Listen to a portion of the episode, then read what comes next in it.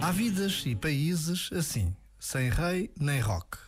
Mas para crianças e adolescentes convém que, pelo menos em casa, em família, haja regras, assim como no desporto ou na aviação.